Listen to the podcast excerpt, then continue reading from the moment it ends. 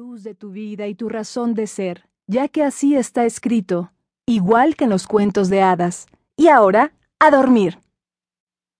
Ya puedes salir, no hay peligro, susurró la princesita a Timothy Vanderberg III. Su peludo amiguito saltó a la cama. Lo amaba como si se tratara del más regio de los perros de la corona. Durante la cena, la reina puso un paquete en las manos de su hija, quien con gran expectación desató la cinta y el lazo, quitó el papel que lo envolvía sin romperlo y dejó al descubierto una antigua caja de música con dos estatuillas en la parte superior que representaban una elegante pareja en posición de vals.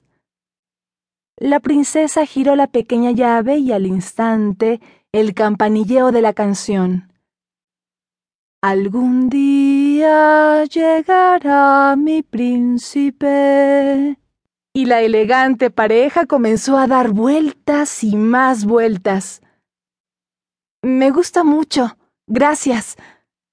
Victoria solo esperaba el momento de subir a su habitación esa noche para jugar a solas con la caja de música, y a la vez para poder hablar y compartir sus sueños con Vicky, su mejor amiga aunque el rey y la reina insistieran en decirle que era imaginaria. De repente la reina apareció por la puerta, cogió el libro de cuentos de hadas que estaba encima de la mesa y comenzó a leer en voz alta. La princesita se vio envuelta en el mundo mágico de la eterna felicidad.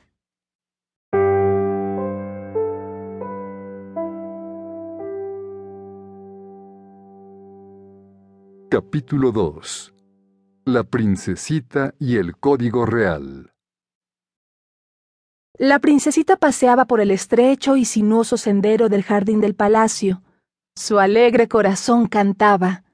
Era tal la dulzura de su canto que los pájaros de los árboles, sintiéndose atraídos, se atrevieron a cantar al unísono con ella, siguiéndola mientras regresaba al palacio.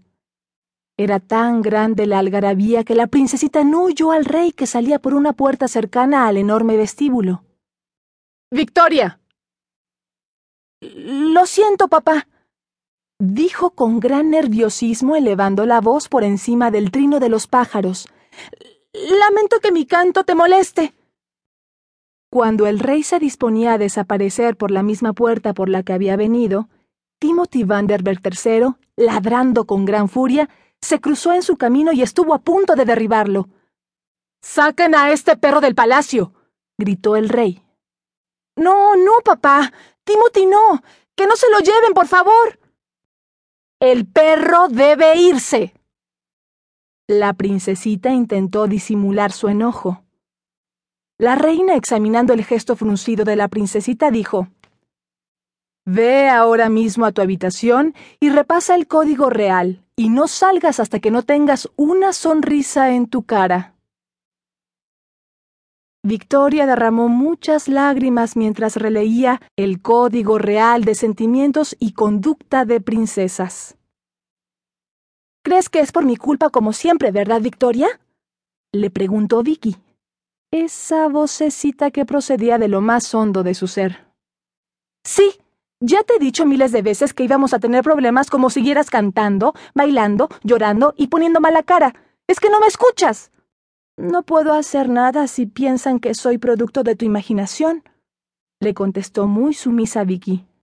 Por fin, tras varios intentos, se conformó con esbozar una débil sonrisa y bajar al comedor real. Al parecer hay un problema, dijo la reina, y te pido que me digas de qué se trata. No es nada, respondió. No me atrevo a contárselos, pero quiero que vuelva Timothy. Por favor, papá. Él no fue el culpable de que casi te cayeras. Siempre que Vicky se pone nerviosa, él pierde el control y además tú le gritaste por cantar. Otra vez, Vicky. Tu madre y yo ya te hemos dicho que no puedes echar la culpa a ningún amigo imaginario de tu forma de ser. Vicky no es imaginaria, es real. Habla, se ríe, llora y siente.